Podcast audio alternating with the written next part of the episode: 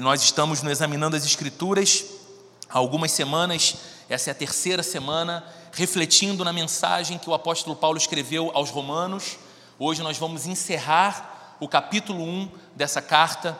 Se você está nos visitando, é a sua primeira vez aqui, além de dizer que você é muito bem-vindo, muito bem-vinda, eu quero que você saiba que as mensagens anteriores estão disponíveis nas plataformas digitais de podcast. Então, se você tiver Spotify, Deezer, Google Podcast, Apple Music, basta que você procure lá por Igreja Plena Rio, você vai encontrar a marca lá examinando as escrituras e os textos de Romanos que nas últimas semanas nós temos refletido e considerado aqui juntos. Bem, nós que temos acompanhado essa série, vimos que até o versículo 24 do capítulo 1, o apóstolo Paulo se concentrou em falar sobre a relação vertical entre a humanidade e o Deus Criador.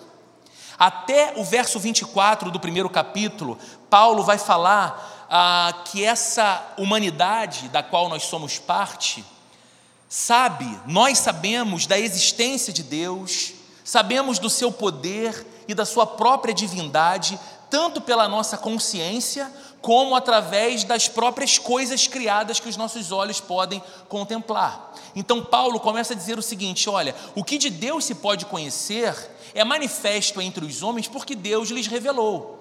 Primeiro, porque você e eu temos consciência de certo e errado, nós somos seres morais e sabemos que a nossa moral ela não é delimitada ou criada pela cultura ou pela sociedade a qual estamos inseridos, mas que todo ser humano, em qualquer tempo, em qualquer cultura, carrega consigo uma noção de certo e errado, de justo e injusto, e isso é o reflexo da imagem do Deus Criador em nós. Mas também olhamos para a criação. Podemos perceber como o salmista vai dizer: os céus declaram a glória de Deus, o firmamento anuncia a obra de Suas mãos.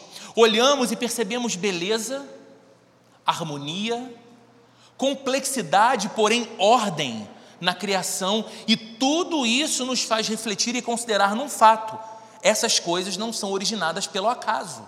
Há um ser poderoso o suficiente para criar, majestoso o suficiente para sustentar o que criou, tanto a mim como todas as coisas, o mundo onde eu vivo, e este ser deve ser buscado e conhecido. Nós deveríamos, Paulo vai dizer nos versos que vimos aqui, glorificar a esse Deus.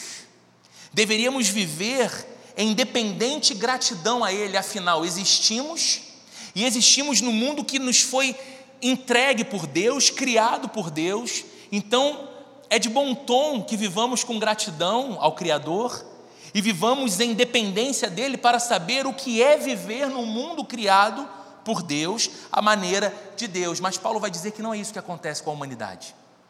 Paulo diz que, pelo contrário, nós de alguma forma rompemos com Deus. Como vimos na semana passada, Paulo vai dizer que o ser humano suprime a verdade que essa proclamação anuncia de que há um Deus, de que ele próprio é capaz de perceber que há um Criador. Ela suprime essa verdade e passa então a adorar a coisas criadas. Então, Paulo fala aqui uma coisa interessante, nós estamos fazendo só uma recapitulação do que vimos até aqui. Paulo vai dizer que é da nossa natureza converter coisas boas feitas por Deus em falsos deuses, para que a gente adore essas coisas ou a essas pessoas. Porque, como seres criados por Deus para a glória de Deus, nós fomos criados para a adoração, para o propósito. Nós somos seres constituídos de daquilo que os filósofos gregos chamavam de telos, necessidade de propósito, de sentido. E quando não reconhecemos que em Deus está a nossa vida e de Deus vem o nosso propósito, suprimimos Deus, nos esquecemos de Deus, nós não ficamos sem um alvo para onde olhar e ao qual adorar.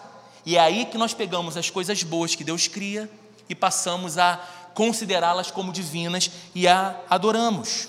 Só que desde o início do relato da Bíblia, lá em Gênesis, no capítulo 3, está claro para nós que no mundo de Deus, subverter a nossa relação com o Deus Criador causa não apenas um efeito ou um dano vertical nesse relacionamento homem e Deus agora rompido, mas causa também um efeito sobre os nossos relacionamentos interpessoais.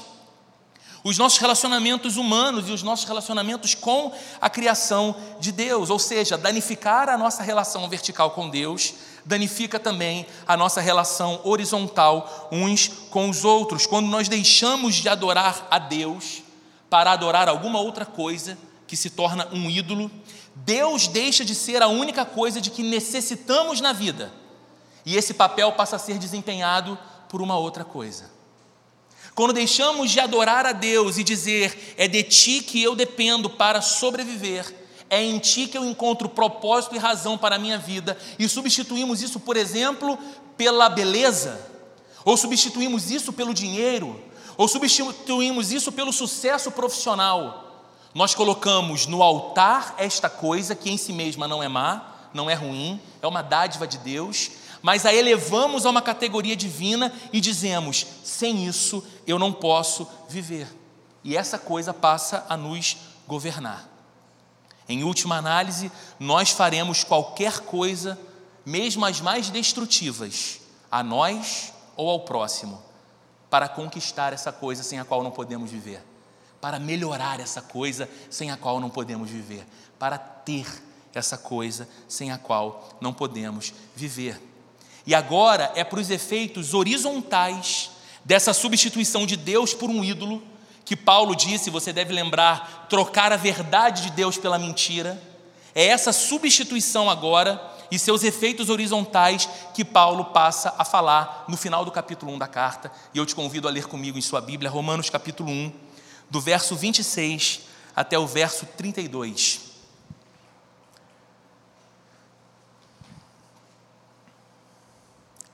O apóstolo Paulo segue então falando a respeito da ira de Deus que se manifesta dos céus contra toda impiedade e injustiça do ser humano que retém a verdade pela injustiça, do ser humano que nega a revelação do próprio Deus suprime a verdade de Deus e passa a adorar a outras coisas criadas por Deus que não o próprio Deus. Então a Bíblia vai dizer que dos céus Deus vai revelando a sua ira contra o mal. E vimos que a ira de Deus não é a raiva de Deus. A ira de Deus não é o descontrole, o destempero, a vingança de Deus, mas a ira de Deus é a sua hostilidade santa contra o mal e o pecado. Nós não amaríamos a Deus se ele fosse neutro contra o mal. Nós não adoraríamos nem amaríamos a Deus se ele se colocasse neutro diante da malignidade daqueles que foram criados para viver uma espécie de vida que glorifica a Deus e faz o bem ao próximo, matando a si mesmo e matando o próximo, degradando a própria criação de Deus. Então Deus reage a isso. E Paulo vem numa sequência, e agora, a partir do verso 26, nós lemos ele dizendo assim: Por causa disso, Deus os entregou a paixões vergonhosas até suas mulheres trocaram suas relações sexuais naturais por outras, contrárias à natureza. Da mesma forma, os homens também abandonaram as relações naturais com as mulheres e se inflamaram de paixão uns pelos outros. Começaram a cometer atos indecentes, homens com homens, e receberam em si mesmos o castigo merecido pela sua perversão. Além do mais, visto que desprezaram o conhecimento de Deus, ele os entregou a uma disposição mental reprovável para praticarem o que não deviam. Tornaram-se cheios de toda sorte de injustiça, maldade, ganância e depravação. Estão cheios de inveja, homicídio, rivalidades, engano e malícia são bisbilhoteiros, caluniadores, inimigos de Deus, insolentes, arrogantes e presunçosos.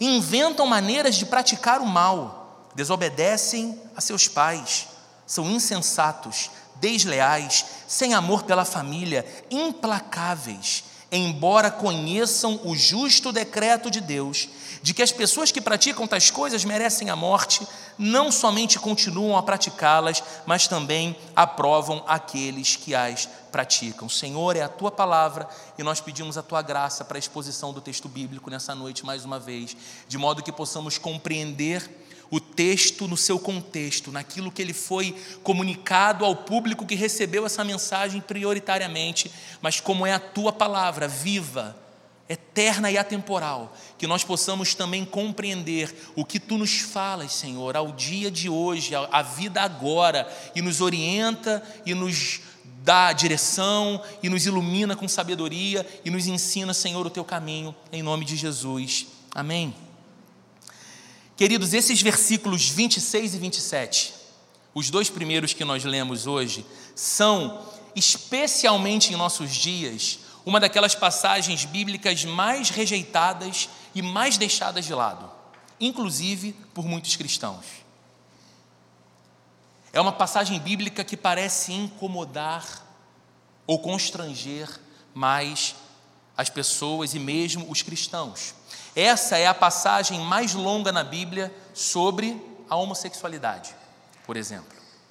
Paulo diz aqui quando refere-se ao relacionamento das mulheres e ao relacionamento dos homens, ele diz: trocaram as relações naturais por outras contrárias à natureza, quando refere-se às mulheres. E quando refere-se aos homens, diz: abandonaram as relações naturais por outras contrárias à natureza. O que Paulo está dizendo aqui, e o que a Bíblia está frontalmente nos falando aqui, é que a homossexualidade, tanto feminina como masculina, como é descrita nessa passagem, é uma violação da natureza criada que Deus nos deu. O que isso significa? O Deus Criador tem um princípio em sua criação, e o relato bíblico da criação de Deus diz que o Senhor, em termos de gênero e sexualidade, ele cria homem e mulher. Ele une o homem, a mulher, dentro da relação e dos limites da conjugalidade, do casamento, com um propósito. A união amorosa e sexual entre homem e mulher no limite do casamento glorifica a Deus, satisfaz o ser humano, dá a ele alegria, dá a ele prazer e cumpre uma vocação que Deus deu lá no Éden a Adão e Eva que é a prosperidade da humanidade. É a forma pela qual a vida surge. É a forma pela qual a vida acontece. Nos últimos anos, algumas objeções têm sido apresentadas a essa ideia. A essa ideia de que o texto de Paulo aqui combate frontalmente a homossexualidade masculina e a homossexualidade feminina. Por exemplo, Algumas correntes de pensamento mais contemporâneas dizem que o que Paulo condena aqui como contrário à própria natureza seria o sexo homossexual promíscuo, sem compromisso, sem afeto, e não os relacionamentos amorosos, duradouros e comprometidos que pessoas do mesmo sexo eventualmente possam ter. Mas a gente precisa lembrar de algumas coisas diante dessa objeção moderna ao texto bíblico. Primeiro, quem é o homem que escreve essas palavras que nós estamos lendo? O apóstolo Paulo era um cidadão romano. O apóstolo Paulo era, sabido de todos nós, um homem muito culto e muito viajado. Com toda certeza, Paulo estava familiarizado com a ideia de relacionamentos amorosos e estáveis entre pessoas do mesmo sexo, porque isso era comum nos dias de Paulo no Império Romano. A homossexualidade, tanto masculina como feminina, ela era não apenas aceita, como celebrada no Império Romano. Tanto naquilo que nós poderíamos chamar mais de práticas associadas a uma espécie de devassidão, coisas inaceitáveis para nós hoje em nossa cultura, como por exemplo a pederastia, até mesmo os relacionamentos mais prolongados como que numa família mesmo, ou um casal de fato, entre pessoas do mesmo sexo. E mesmo assim, mesmo esse sendo um contexto cultural validado nos dias de Paulo, na cidade de Roma, para quem Paulo escreve essa carta, isso não impede a ele de declarar que esse modo de vida, ou que esse, essa forma de compreensão, estava em desacordo com a intenção do Deus Criador. Por isso, ele anuncia isso como um pecado. Então, meus irmãos, a Bíblia é muito clara para nós, tanto no Antigo Testamento como no Novo Testamento, ao dizer que a prática homossexual, como um padrão de comportamento estabelecido, não passível de arrependimento, Ou seja, é isso mesmo, e não há nada que ser mexido, não há nada que ser impedido, não há nada que ser combatido. Essa prática revela uma atitude de rejeição do senhorio de Jesus e deixa, ouçam isso com atenção, deixa as pessoas fora do seu reino. Roberto, essa é uma afirmação muito dura e contundente? Sim, mas não é minha é do próprio apóstolo Paulo, numa outra carta que ele escreve aos Coríntios. Você pode abrir e ler comigo, 1 Coríntios, no capítulo 6. Nós vamos ler os versos 9 e 10. Se você quiser, você pode ouvir com atenção, anotar para ler em casa. Mas diz assim a primeira carta do apóstolo Paulo aos Coríntios, no capítulo 6, verso 9 e 10. Vocês não sabem que os perversos não herdarão o reino de Deus? Não se deixem enganar nem imorais, nem idólatras, nem adúlteros, nem homossexuais passivos ou ativos, nem ladrões, nem avarentos, nem alcoólatras, nem caluniadores, nem trapaceiros herdarão o reino de Deus. Paulo apresenta aqui uma lista de vícios, uma lista de pecados, e diz que essas práticas deixam as pessoas fora do reino de Deus. Aqueles que praticam estas coisas não herdarão o reino de Deus. Mas, embora essas coisas sejam passíveis de impedir que alguém esteja no reino de Deus, elas jamais deixam as pessoas fora do alcance do reino de Deus. Quem vai dizer isso? O próprio Paulo no verso seguinte, verso 11 de 1 Coríntios, capítulo 6. Olha o que ele diz: assim foram alguns de vocês. Então veja que Paulo está dizendo antes de a gente continuar a leitura do texto no verso 11. Ele está dizendo àquela comunidade cristã na cidade de Corinto o seguinte: olha, esses pecados que eu estou descrevendo aqui, que são passíveis de deixar as pessoas fora do reino de Deus, não são apenas pecados que vocês reconhecem na cultura não são apenas práticas que vocês reconhecem nos seus vizinhos que vivem perto de vocês. Olha o que ele diz no verso 11: Assim foram alguns de vocês.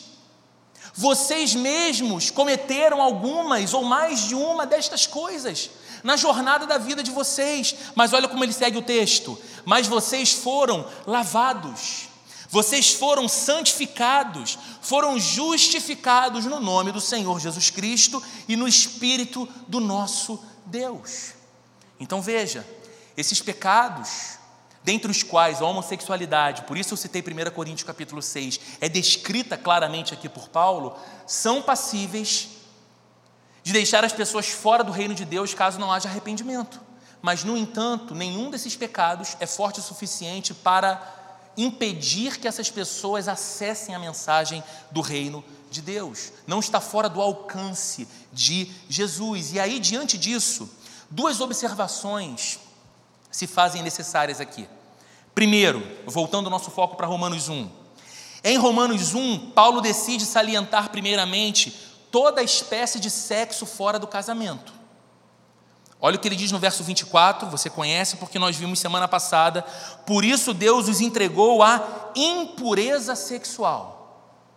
Paulo está dizendo que toda espécie de atividade sexual fora do casamento, mesmo a prática heterossexual, é, aos olhos do Deus que nos criou para a sua glória e nos entregou a forma pela qual deveríamos viver e desfrutar das bênçãos que ele nos deu, é apresentada por Paulo como impureza sexual. Depois, ele vai ajustando o foco e fala mais especificamente sobre o sexo homossexual, os versos 26 e 27. Como esses desejos excessivos que resultam em Deus entregando alguém ao seu próprio coração. Como Deus manifesta a sua ira contra o pecado, entregando ao ser humano aquilo que ele deseja: vida sem Deus, vida sem o parâmetro do próprio Deus, uma vida entregue as consequências das suas próprias decisões e dos seus próprios quereres. Então, queridos, é um fato inevitável.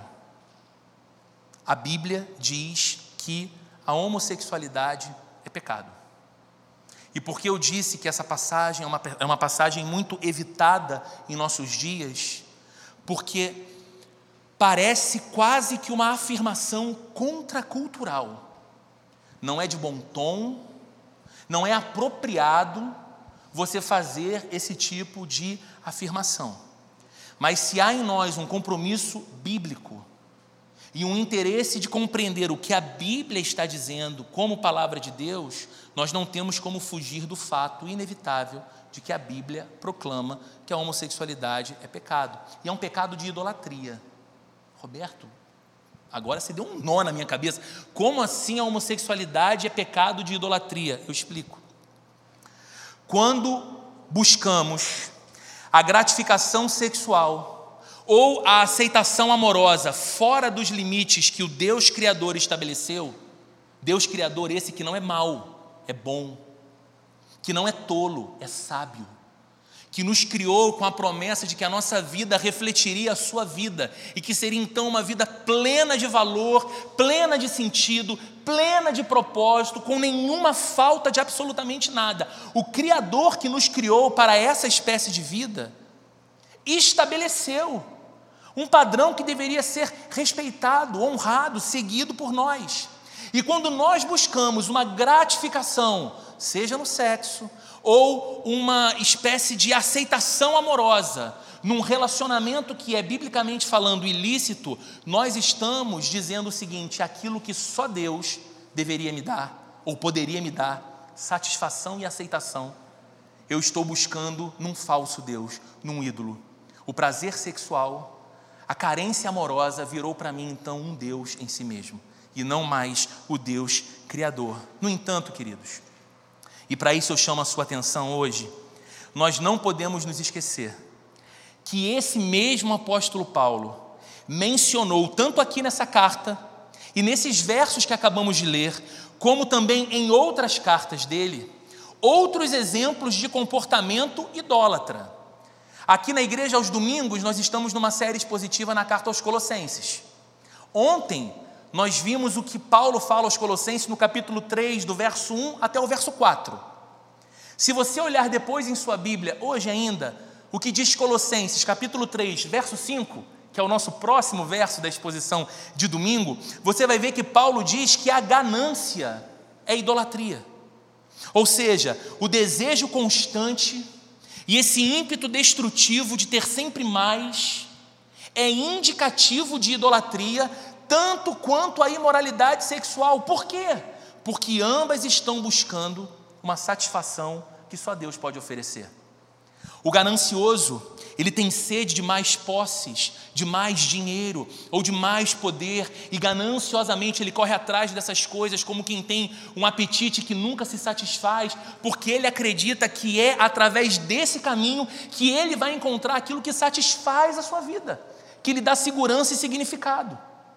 A pessoa que passa a se render à prática ou à conduta da impureza sexual pelo caminho do sexo, seja de que maneira isso se expressa, ela também está buscando, no prazer que vem dessas experiências, uma satisfação que só o relacionamento com o Deus Criador é capaz de promover na vida de alguém. Então, queridos, nós precisamos entender que um pecado não é mais sério do que o outro. E isso nos leva à segunda observação que eu disse que era necessária que fizéssemos hoje a partir desse texto. E é a seguinte: embora a homossexualidade seja pecado, ela é um pecado e não o pior pecado. Eu preciso repetir isso. E você vai entender muito bem o porquê a repetição disso faz todo sentido e é importante para nós hoje. Embora a Bíblia afirme que a homossexualidade é pecado, ela é um pecado e não o pecado. Primeiro, porque no próprio texto de Romanos, capítulo 1, lá no verso 24, Paulo vai dizer que toda imoralidade sexual é pecaminosa. O que, que está debaixo desse guarda-chuva chamado imoralidade sexual? Não precisamos pensar com a cabeça de Paulo no primeiro século e o Império Romano. Podemos pensar com a cabeça de cariocas do século 21 Podemos dizer então que pornografia é imoralidade sexual, por isso é pecado. Podemos dizer que o adultério é imoralidade sexual e por isso pecado. a quebra da aliança entre duas pessoas que firmaram uma aliança diante do Deus que disse: aquilo que Deus uniu não separe o homem. O sexo casual, tão naturalizado em nossa cultura, é impureza sexual e é pecado. Conversas de duplo sentido que temos no ambiente de trabalho ou nos grupos de WhatsApp, que sexualiza colegas de trabalho, ou que nos faz trocar imagens que desconsideram a pessoa humana representada na imagem, mas transforma aquela pessoa numa coisa de dar prazer, num objeto de consumo, é impureza sexual e é pecado, e são considerados pecados semelhantes à prática homossexual. Paulo ainda vai relacionar outros pecados nesse mesmo texto que lemos aqui de Romanos capítulo 1. Veja o que ele diz nos versos 29, 30 e 31 tornaram-se cheios de toda sorte de injustiça, maldade, ganância, olha a ganância de novo que ele fala lá em Colossenses, falando aqui também, e depravação. Estão cheios de inveja, homicídio, rivalidades, engano e malícia. São bisbilhoteiros, caluniadores, inimigos de Deus, insolentes, arrogantes e presunçosos, inventam maneiras de praticar o mal, são inventivos, são criativos em sua maldade, desobedecem a seus pais, são insensatos, desleais, sem amor pela família e implacáveis. Não é uma lista pequena, concorda? Não é uma lista pequena que Paulo descreve aqui. E todos esses atos emanam de uma única origem, de uma única fonte, que é o tema de Paulo nesse capítulo 1 de Romanos: a nossa rejeição da verdade acerca de Deus. Rejeitar a verdade de Deus e desprezar a Deus traz implicações que prejudicam as nossas relações interpessoais e merecidamente trazem a ira de Deus. Porque há um Deus santo, a um Deus puro que nos criou para a sua glória e quando vê o seu projeto de humanidade semelhante à sua imagem para a sua glória corrompido e vendido ao mal e vendido ao pecado, ele não pode ser neutro nem banalizar a maldade. Quando escutamos notícias na televisão de juízes que, ao invés de fazerem justiça, vendem sentenças e se corrompem aos interesses de alguém, nós nos sentimos revoltados, porque espera-se de, espera de um juiz humano que ele aplique a justiça. O que devemos esperar do Supremo Juiz do universo? Que ele seja complacente com o mal? Neutro? Isso, queridos, quer dizer que há duas formas então de nós interpretarmos mal ou de ignorarmos a palavra de Deus nesse ponto aqui. Porque perceba, por que, que eu deixei esse trecho final do capítulo 1 para conversarmos hoje e não trabalhei o conteúdo dele que era possível na última segunda-feira e hoje nós estaremos iniciando o capítulo 2, porque é muito comum, quando lemos esse trecho, nós simplesmente desconsideramos, ou parece que não aparece para nós, que Paulo lista diversos outros pecados aqui. E nós ficamos com essa questão, a homossexualidade. E aí há duas maneiras de interpretar equivocadamente a palavra de Deus nesse ponto. A primeira, algumas igrejas e alguns cristãos, no esforço de se mostrarem relevantes para a cultura e com o intuito de parecerem pessoas amorosas, pessoas inclusivas, pessoas receptivas. Essas pessoas e igrejas têm minimizado ou até mesmo negado o ensino claro das Escrituras sobre a homossexualidade. Nós poderíamos chamar isso de uma abordagem liberal.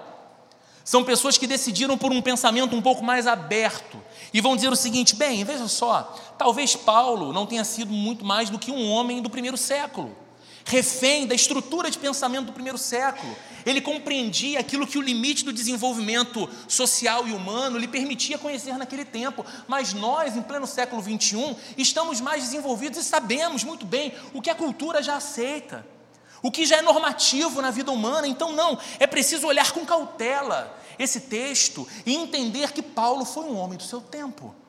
E aqui, nesse tipo de trecho desconfortável da Bíblia, se pretende uma interpretação que leve em conta o seguinte: veja bem, isso era um contexto da época, não uma palavra de Deus atemporal. Mas quando, por exemplo, Jesus fala sobre a graça do perdão, sobre amar os inimigos, sobre estender a mão, sobre ser generoso e misericordioso, você não pode interpretar dizendo, veja bem, isso era um contexto do primeiro século. Jesus estava falando para pessoas da Jerusalém dos seus dias, que viviam ali os seus próprios dilemas pessoais. Não, o nosso tempo é outro. E a cultura já celebra o egocentrismo. Então cuide de si, não se importe com o outro.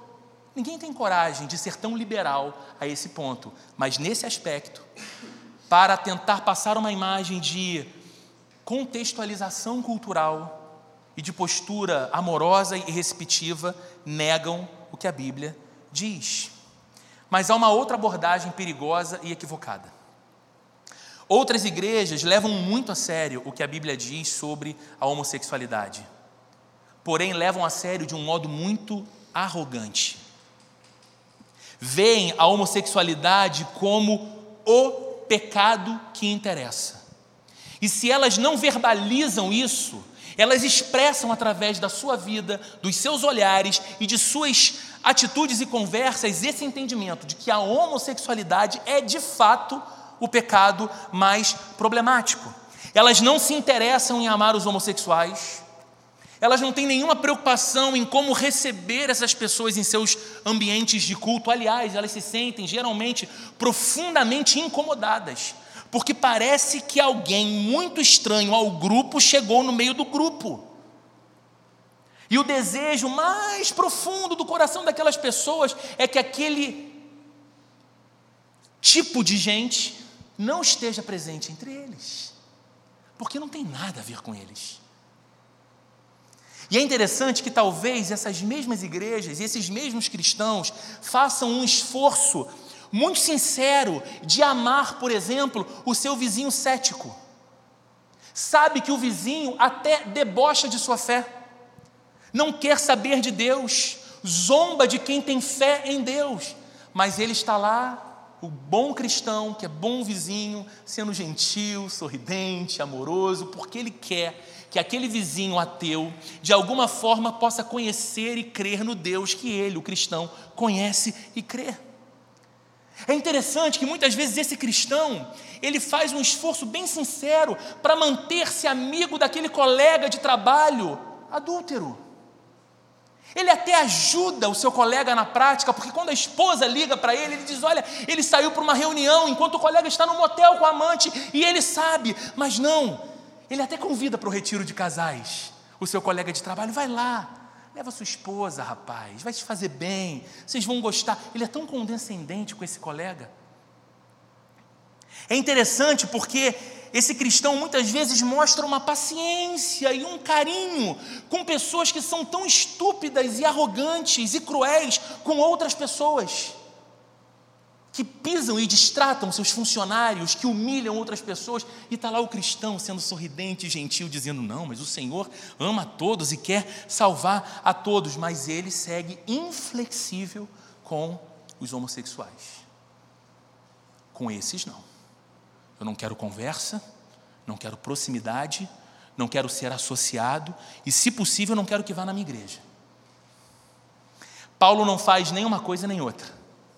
E no exemplo de Paulo, nós aprendemos como deve ser a nossa conduta também. Paulo deixa claro que a homossexualidade é pecado. Ele não foge da afirmação. Ele não negocia a palavra de Deus. Mas logo depois ele relaciona uma porção de outros pecados que falam muito mais de perto a nós. Ou você vai dizer que não falam? Porque ele fala aqui sobre inveja, Sabe aquele sentimentozinho que a gente não verbaliza, mas fica assim: poxa, ele viajou de novo. Ah, eles trocaram de carro outra vez. Que casa maravilhosa. Parece que tudo vai bem no trabalho dele, né? Outra promoção. Glória a Deus, né? ainda dá uma cristianizada na inveja. Mas lá dentro tem um sentimento assim de, poxa, por que ele não eu? Por que ela e não eu? Paulo fala de calúnia. Sabe aquele prazer mórbido? De mesmo sabendo que uma história está muito mal contada para ser verdade, tem aquele estranho prazer de levar ela adiante. E aí tem uma versão cristã dela que diz assim: Olha, eu só estou contando para você que é para a gente orar. Vamos orar por ela. Vamos orar por ele. Calúnia, desobediência, falta de lealdade. Tudo isso Paulo também listou. A gente só tem dificuldade de olhar. E lembre, queridos, as pessoas que praticavam essas coisas, no contexto lá de Paulo, eram as mesmas entre as quais ele desejava colher frutos pelo Evangelho. Lembra o que ele fala no verso 3? Veja comigo, verso, verso 13, perdão, veja comigo. Romanos 1,13: Quero que vocês saibam, irmãos, que muitas vezes planejei visitá-los, mas fui impedido até agora. Meu propósito é colher algum fruto entre vocês, assim como tenho colhido entre os demais gentios. Sabe o que Paulo está dizendo? Eu quero estar em Roma para pregar o Evangelho. E quando eu pregar o Evangelho de nosso Senhor e Salvador Jesus Cristo em Roma, eu sei, como tem sido em outras regiões onde há muitos gentios, que Deus há de salvar pessoas, Deus vai transformar vidas, Deus vai resgatar pecadores perdidos e transformá-los em filhos amados pela pregação do Evangelho. Eu quero colher esses frutos entre vocês. Então, note, Paulo não está dizendo assim para aquelas pessoas: veja, não interessa o que você faz, Deus não se importa. Deus só quer que você seja feliz. Você está feliz? Deus está feliz. Faça o que você quiser e seja feliz. Não, Paulo não fala isso. Alguns pregadores do nosso tempo falam isso. Paulo não, nem a Bíblia. Mas tão pouco Paulo está dizendo o seguinte: o que você faz importa tanto, é tão grave e sério, que eu não quero amar você. E eu não quero testemunhar para você, porque você está fora do alcance de Jesus. Você está fora do alcance do Evangelho. Paulo não fala isso sobre ninguém. E como nós podemos saber que, no fundo, estamos enquadrados nessa segunda situação, de gente que olha para alguns pecadores específicos e pensam assim: esse não, para essa não há salvação. Para esse tipo de comportamento e vida e imoralidade, nem o Evangelho alcança, nem Deus salva. Quando sabemos que estamos pensando assim como religiosos, cristãos, quando você vê atos sexuais como uma perversão agressiva e afrontosa, mas não considera a mentira, o engano e a arrogância como agressivos e afrontosos. Porque se a Bíblia coloca no mesmo grupo de pecados estes pecados, não faz o menor sentido só porque desagrada mais a você, você considerar que esses pecados são repulsivos e espiritualmente graves e danosos, enquanto outros você passa pano e tolera.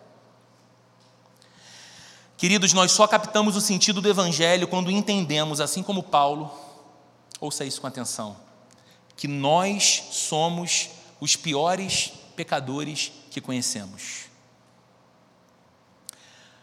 Talvez você lembre do apóstolo Paulo escrevendo na primeira carta dele a Timóteo, um jovem pastor que era seu discípulo, no capítulo 1, verso 15. Paulo diz assim: Esta afirmação é fiel e digna de toda confiança. Então ele prepara o que ele vai dizer, com solenidade, e segue: Cristo Jesus veio ao mundo para salvar os pecadores, dos quais eu sou o pior.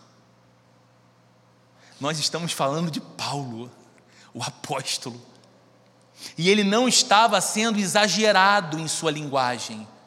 Paulo realmente olhava para sua própria biografia e via que se o evangelho tinha poder de resgatar um homem como ele, alguém que viveu o que ele viveu, que praticou as coisas que ele praticou, O Evangelho de Jesus era poderoso para salvar qualquer um em qualquer condição.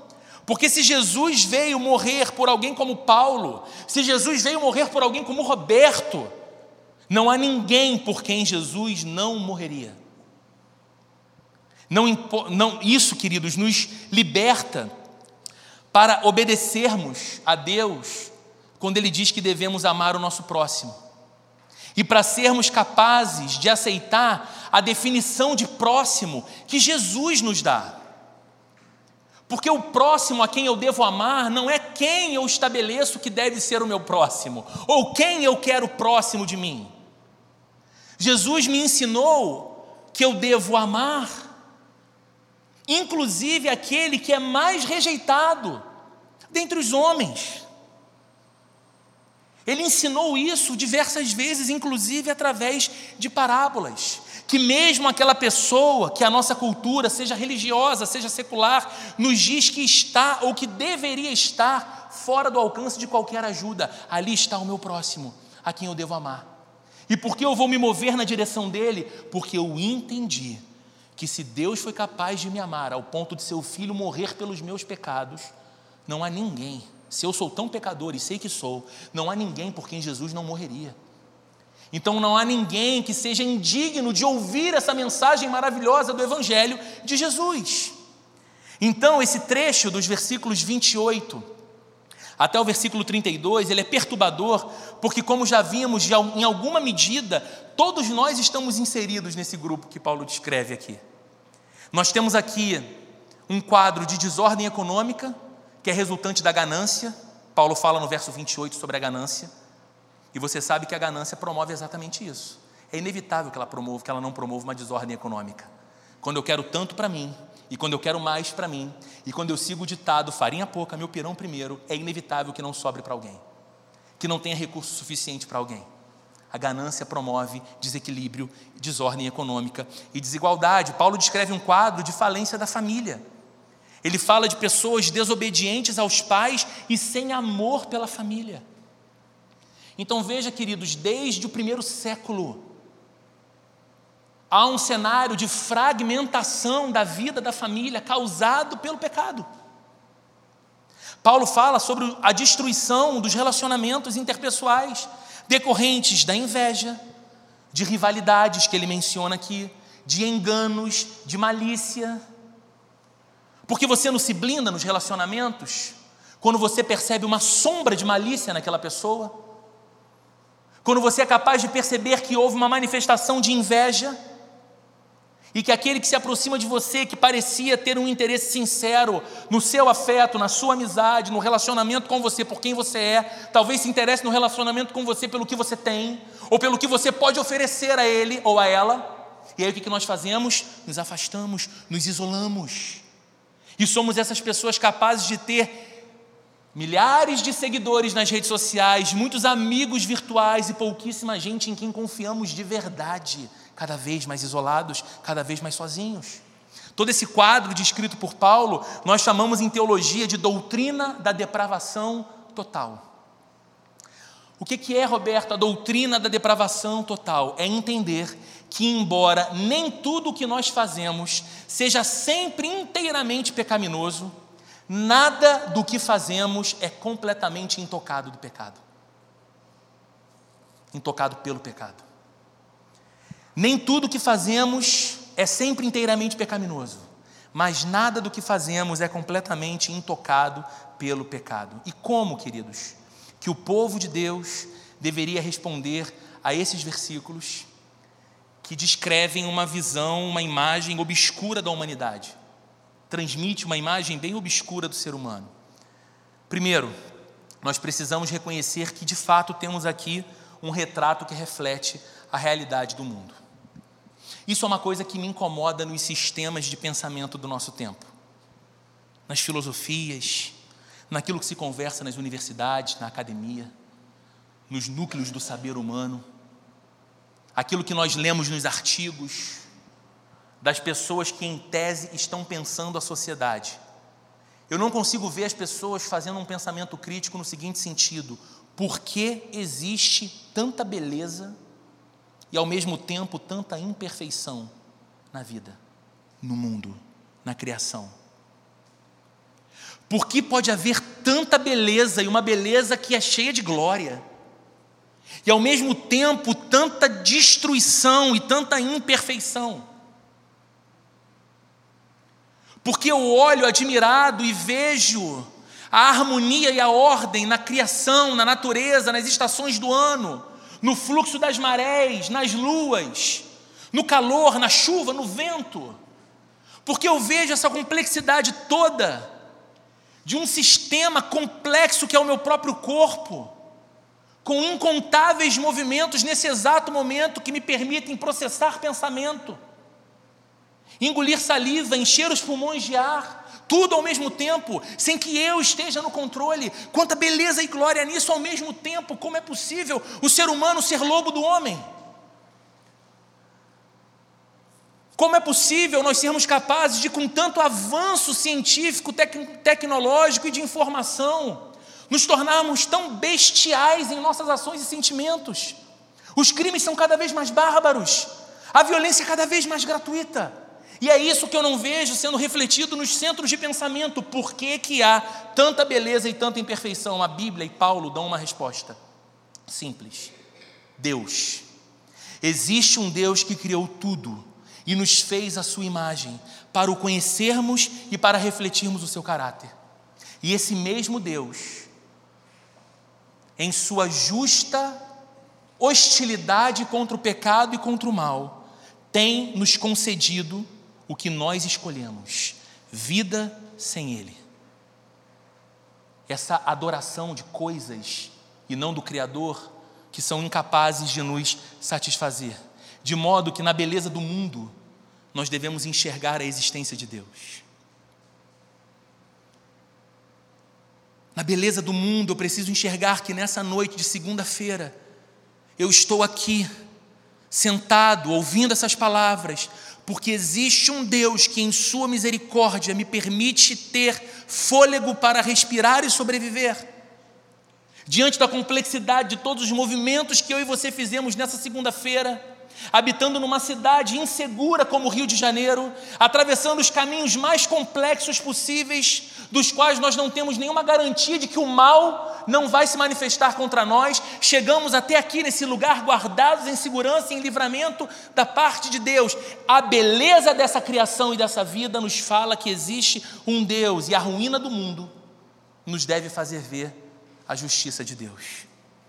Quando eu vejo um mundo em que mulheres são violentadas, machucadas ou assassinadas pelo simples fato de serem mulheres, que crianças são abusadas e têm as suas infâncias, a sua vida de infância, o seu tempo de infância roubado por abusadores adultos sem nenhuma bondade no coração. Quando vemos um mundo em constante guerra, nós precisamos reconhecer que o Criador não nos criou e não planejou esse mundo para essa espécie de existência. Porque tudo que Deus fez, e é como relata o livro de Gênesis, é bom. E o que nós temos é a consequência do divórcio do nosso coração e da nossa vida do Deus Criador. E Deus nos entregou as nossas próprias escolhas e aos nossos próprios quereres. Ao fazer isso, na beleza do mundo, percebermos a existência de Deus e na ruína do mundo, enxergarmos o juízo de Deus nós corremos de volta para o lugar onde vemos a misericórdia de Deus. Que lugar é esse? A cruz. Na cruz, eu vejo Deus derramando a sua justa ira contra o meu pecado, não sobre mim, mas sobre o seu bendito Filho que é o meu Salvador, que se ofereceu em meu lugar, que pagou a culpa do meu pecado para me oferecer a sua justiça. Da cruz verte misericórdia, da cruz brilha a graça de Deus e é para ela que eu corro. Quando eu vejo a beleza do mundo e a ruína do mundo. Segundo, nós não devemos nem podemos balançar a cabeça ou revirar os olhos em sinal de arrogância por causa do modo como os outros são. E concorde você ou não comigo, nós adoramos pesar mais a mão quando o pecado é do outro e não o nosso, não é verdade? Paulo se referiu aqui a uma sociedade gentia, Uma sociedade que, para um judeu religioso, cheio de justiça própria, era mesmo condenável. Talvez um judeu, assim como Paulo, lendo o que ele escreve aqui no final do capítulo 1 de Romanos, dissesse assim: Paulo, você tem razão. Esses pecadores merecem mesmo a ira de Deus. E eu fico feliz, sabe, Paulo, por você ter escolhido falar justamente sobre a homossexualidade. Ah, sim, Paulo, porque eu, como judeu, considero particularmente esse pecado repreensível e repulsivo. Eu fico feliz por você falar disso e fico feliz por eu não ser como eles são. Esses versículos aqui não servem para isso. Esses versículos aqui não servem para que a gente escolha um pecado que não é um pecado que a gente comete com tanta frequência ou que não somos tentados por ele nunca e fazermos dele o pecado soberano, para o qual torcemos a cara, balançamos a cabeça negativamente, mas fingimos que os outros pecados que nos tentam e que nós caímos não são tão graves assim. A função desses versículos que lemos é acabar com qualquer orgulho e autojustiça que exista em nós, pois em alguma medida nos reconhecemos também nestes e outros pecados listados por Paulo, ao lado da imoralidade sexual e ao lado da homossexualidade. Então não devemos nos encher de autojustiça, mas também não devemos ficar em desespero. O que, que devemos fazer, Roberto? Ao invés de ficarmos nesse lugar de autojustiça ou de desespero, nós devemos ler esses versículos finais do capítulo 1 de Paulo, à luz dos versículos 16 e 17. Você ainda lembra deles? Olha o que diz Romanos 1, 16 e 17. Não me envergonho do Evangelho, porque o Evangelho é o poder de Deus para a salvação de todo aquele que crê, primeiro do judeu, depois do grego porque no Evangelho é revelada a justiça de Deus, uma justiça que do princípio ao fim é pela fé, como está escrito: o justo viverá pela fé. Olhamos para esses pecados à luz de Romanos 1, 16 e 17, sabendo que não necessitamos mais temer a ira de Deus se estamos em Cristo. Porque se estamos em Cristo, recebemos de Deus a sua justiça. A justiça de Jesus serve como a nossa justiça, porque Ele pagou pela nossa injustiça. E isso, queridos, nos confere tanto a humildade quanto a liberdade para fazermos uma pergunta. E eu estou caminhando para a conclusão. Que pergunta é essa?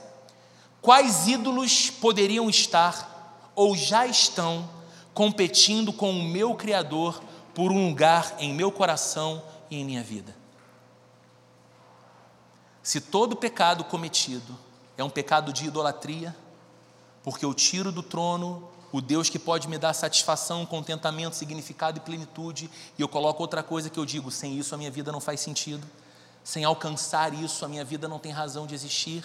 Que ídolo é esse que eu tenho colocado no lugar de Deus e que tem sido a minha busca mais intensa todos os dias? Essa passagem que lemos nos compele a procurar situações em que somos também invejosos, mentirosos, caluniadores, desleais, lascivos e assim por diante. Porque essas coisas são indícios de que adoramos um ídolo, de que alguma coisa que não Deus tornou-se o nosso Senhor funcional. E assim precisamos perguntar: como seria depender do meu Criador nessa área? Como, ao invés de mentir para sobreviver, como, ao invés de mentir para manter o meu trabalho, para lidar com os meus clientes, como, ao invés de enganar para me dar bem, seria a minha vida se nessa área eu dependesse do meu Criador, que disse que nele eu encontro plena satisfação, que nele não há falta alguma. Como seria a minha vida se eu destronasse esse falso ídolo?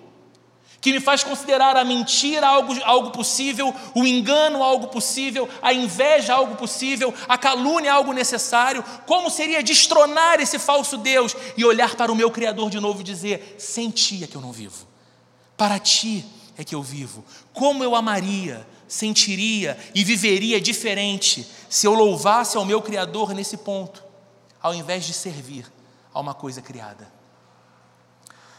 Eu quero propor três coisas para que a gente possa ir embora refletindo e, quem sabe, tentando praticar em nossa vida nessa semana. Primeiro, você percebe como o sexo que Deus criou para a nossa alegria e para o nosso desfrute dentro do casamento, que é o que Ele estabeleceu, se tornou um tipo de salvador funcional para tantas pessoas?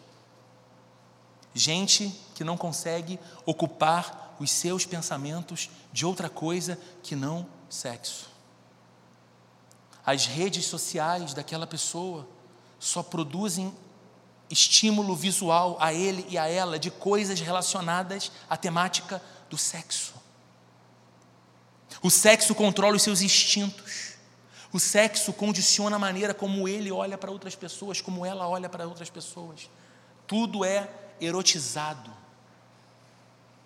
Você considera as restrições da Bíblia sobre o comportamento sexual uma castração do prazer? Ou um cuidado amoroso do Deus Criador? Essa é uma boa pergunta para a gente refletir.